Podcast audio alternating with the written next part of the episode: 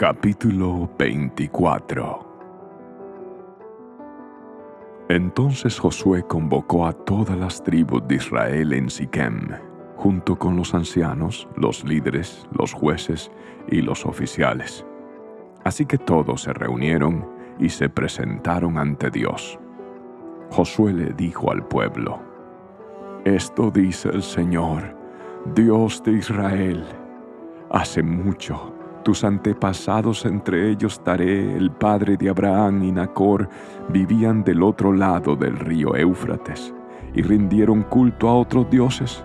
Pero yo tomé a tu antepasado Abraham de la tierra que está al otro lado del Éufrates y lo guié a la tierra de Canaán. Le di muchos descendientes por medio de su hijo Isaac. A Isaac le di a Jacob y a Esaú a Esaú le di las montañas de Seir, mientras que a Jacob y a sus hijos descendieron a Egipto. Luego envié a Moisés y a Aarón y mandé plagas espantosas sobre Egipto y después te saqué de allí como un pueblo libre. Pero cuando tus antepasados llegaron al Mar Rojo, los egipcios te persiguieron con sus carros de guerra y sus jinetes cuando tus antepasados clamaron al Señor, puse oscuridad entre tú y los egipcios. Hice que el mar cayera sobre los egipcios y los ahogara con tus propios ojos. ¿Viste lo que hice? Luego viviste muchos años en el desierto. Finalmente, te llevé a la tierra de los amorreos, al oriente del Jordán.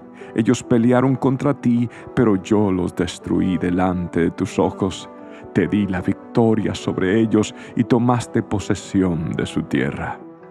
Después Balac, hijo de Zippor, rey de Moab, empezó una guerra contra Israel. Llamó a Balaán, hijo de Beor, para que te maldijera, pero yo no lo quise escuchar. En cambio, hice que Balaán te bendijera y entonces te rescaté de Balac.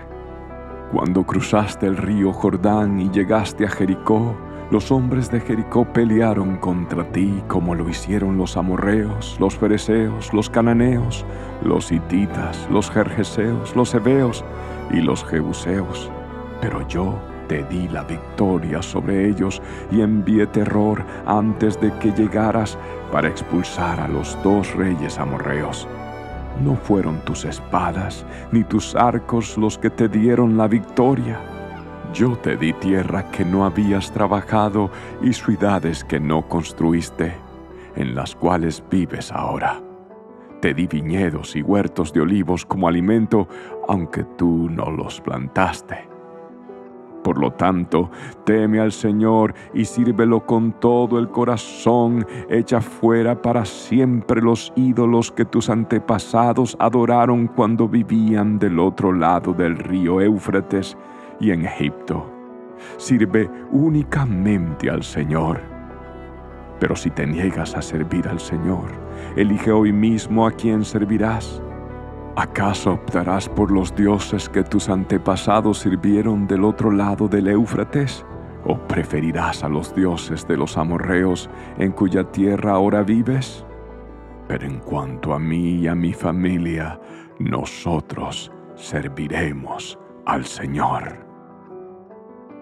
El pueblo respondió, Nosotros jamás abandonaríamos al Señor ni serviríamos a otros dioses, pues el Señor nuestro Dios es el que nos rescató a nosotros y a nuestros antepasados de la esclavitud en la tierra de Egipto. Él hizo milagros poderosos ante nuestros propios ojos cuando andábamos por el desierto rodeados de enemigos. Él nos protegió fue el Señor quien expulsó a los amorreos y a las otras naciones que vivían aquí en esta tierra. Por lo tanto, nosotros también serviremos al Señor porque solo Él es nuestro Dios.